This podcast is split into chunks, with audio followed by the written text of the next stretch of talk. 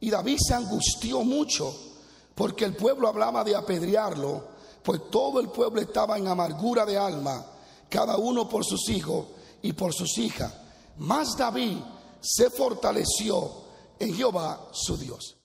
Es una palabra que rompe todo límite, que nos desafía, que nos hace quedar en vergüenza cuando nos quejamos de cualquier prueba. Mira lo que dice la palabra, David, eh. Y David se angustió. Los momentos de angustia van a venir. La Biblia no dice que no te va a angustiar. La Biblia no dice que no te va a sentir triste.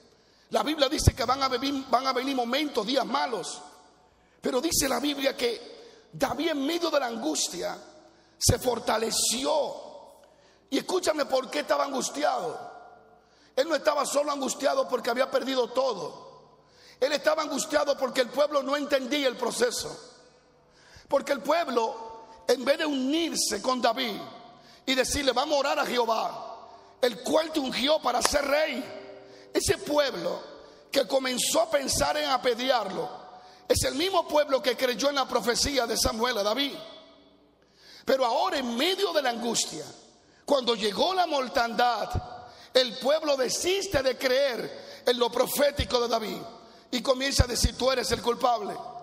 Y David se angustió porque en vez de este pueblo unirse a orar, lo que se reunían era buscar piedra para apedrar el hombre de Dios un hombre que le había dado muchas batallas, librado muchas batallas, que le había dado muchas victorias y que la riqueza que tenían y la protección era gracias a Dios a través de David. Y por un día de angustia, por un día de prueba, olvidaron todo lo que Dios hizo con David y querían apedrear al hombre de Dios.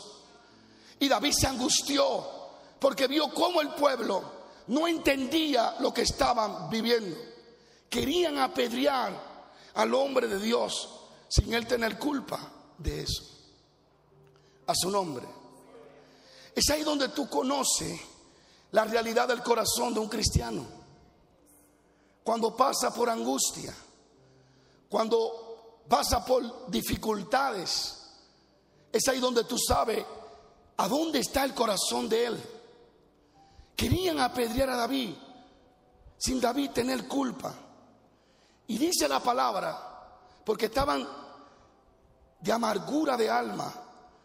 Mas David no miró ni se puso a discutir con las personas que querían apedrearlo. David entendió que si se ponía a hablar con ellos, iba a perder el tiempo. Si se ponía a explicarle, iba a perder el tiempo.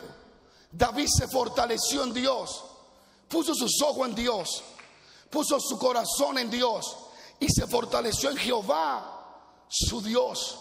En hebreo se fortaleció en el eterno, en Elohim, en el todopoderoso, en el creador. En medio de la angustia, David se fortalece en Dios.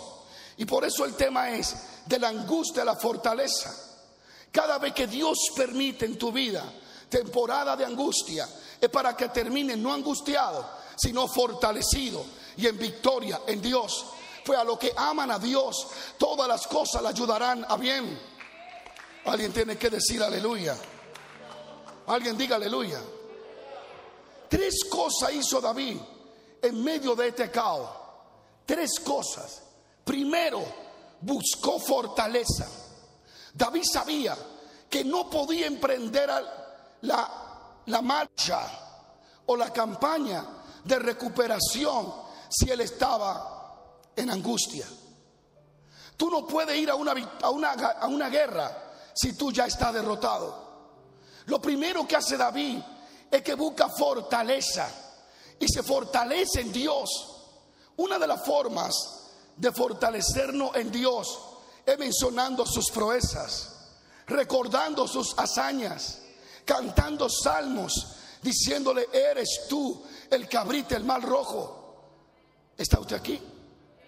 David buscó la fortaleza en Dios. El cristiano de hoy, muchos, le encanta fortalecerse en el brazo del hombre. Quieren fortalecerse en un doctor, en un gobierno. menos en Dios. Cuando la Biblia dice que de Dios procede toda existencia de vida, de Dios procede nuestro sostén, nuestra sanidad, nuestra liberación, nuestra fortaleza, nuestro refugio. Él ha sido refugio de generación en generación. Alguien diga aleluya. Dile a alguien, fortalecete en Dios. En medio de la angustia, fortalecete en Dios. En medio del caos, fortalecete en Dios. David pasó de la angustia a la fortaleza.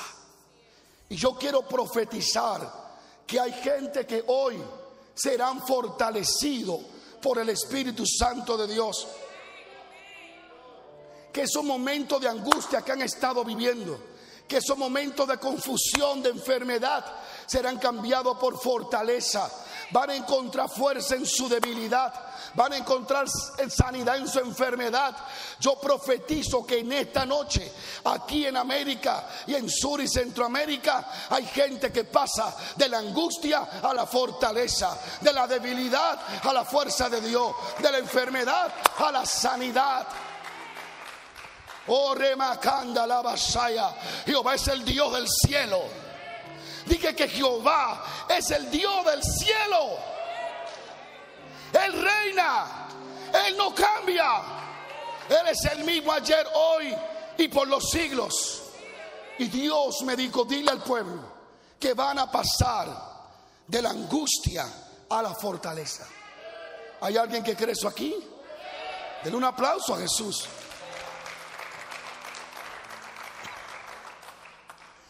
Fortalécete en Jehová. Número dos, una vez que Él está fortalecido en Dios, escucha, que Él está fortalecido en Dios, la tristeza no se le ha ido, pero Él no deja que la tristeza lo domine, Él se fortalece en Dios. Dice que entonces hace lo segundo, consulta a Jehová. Y dijo David al sacerdote Abiatar, hijo de Abimelech, yo te ruego que me acerque el efo. El efo era un instrumento que usaban para consultar a Dios. Mira lo que hace David en medio del caos. Él no se aleja de la iglesia. Y dice, no voy a la iglesia porque hay problemas en todos lados. No, David dijo, en el problema ahora es que yo más me voy a acercar. Acércame la presencia. Acércame lo que me va a comunicar con Dios. Acércame la palabra de Dios para leer qué dice Jehová sobre mí. Pero hay cristianos, hay que hacer lo contrario. En el día de angustia se alejan. David dijo, no, acércame. Acércame el instrumento para yo oír a Dios. Debe de entender que cuando te encuentres en angustia o en victoria, debe de acercarte a Dios. Y si tiene angustia, más todavía. ¿Cuánto bendicen a Dios? La gente se extraña. Cuando se enferman, no vienen a la iglesia. Y cuando están sanos, se acercan a la iglesia. No, ven en cualquier temporada, en temporada de sanidad o en temporada de salud. Jehová tiene un plan contigo. ¿Cuánto bendicen a Dios? ¿Cuánto bendicen a Dios? Vamos, denle ese aplauso a Jesús.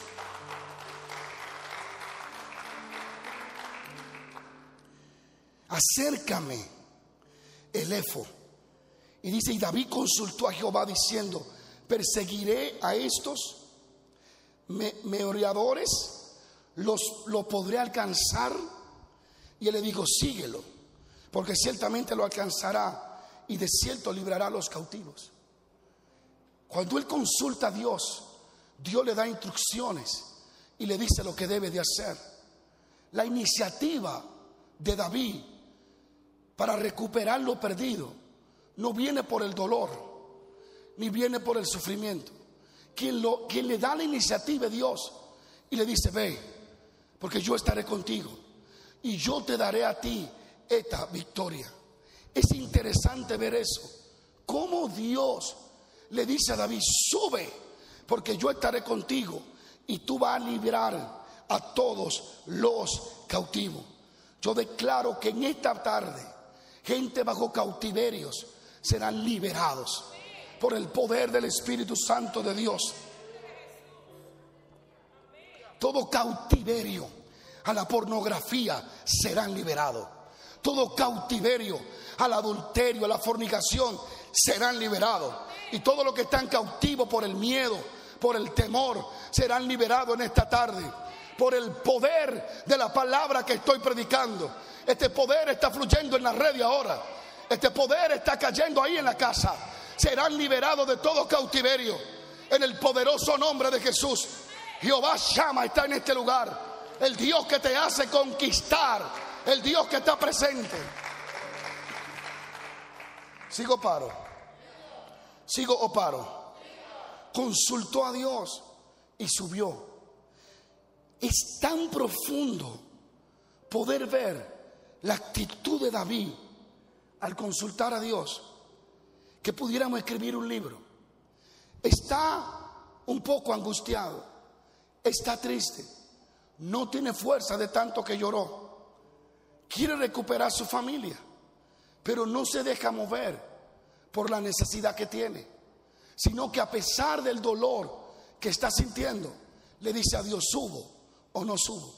Si Dios le hubiese dicho, no suba, David no sube. Se queda con todo y el dolor esperando a Dios. Nosotros muchas veces no somos así. Nosotros nos desesperamos y queremos actuar en la carne. No, hermano Juan Carlos, Usted no sabe el dolor que yo tengo. Yo voy a actuar aunque Dios no esté de acuerdo. Como yo escuché a una mujer decir, aunque Dios no me confirme, yo lo voy a hacer. Es impresionante ver la independencia que tienen muchos cristianos del Espíritu Santo. Y esto nos va a llevar a un fracaso seguro. Debemos de entender que nuestros pasos deben de ser dirigidos por el Espíritu Santo no por el dolor del momento, no por la angustia del momento, no por la prueba, no por el fracaso, sino por el Espíritu de Dios. Hay gente que en tiempo de enfermedad hablan devocadamente, ofenden al Espíritu Santo con sus palabras y critican las iglesias y hablan desenfrenadamente. Porque esto, porque lo otro, porque a mí me pasó, por culpa fulano, por culpa de aquel y no saben guardar silencio y esperar que Jehová sea que le responda. Y luego que ven el resultado, entonces se dan cuenta que actuaron locamente. Esa era la diferencia entre Saúl y David. David nunca recibía presión. No se dejaba presionar ni por lo que querían apedrearlo, ni por el pueblo, ni por lo que perdió, ni por la angustia. Saúl no. Saúl vio que Samuel no llegaba y faltaba media hora para Samuel llegar. Y Saúl se desesperó y actuó locamente. Cuando actuamos locamente, tendemos a perder muchas cosas. Y lo que por años logramos construir con Dios, lo perdemos en una tarde. Porque actuamos locamente. David consulta y se, y se queda esperando lo que Dios está diciendo. Entonces Él es movido cuando Dios le dice, vete. Así que yo te aconsejo que antes de actuar, consulte a Dios. Porque el consultar a Dios te va a garantizar la victoria y la recuperación de todo lo perdido.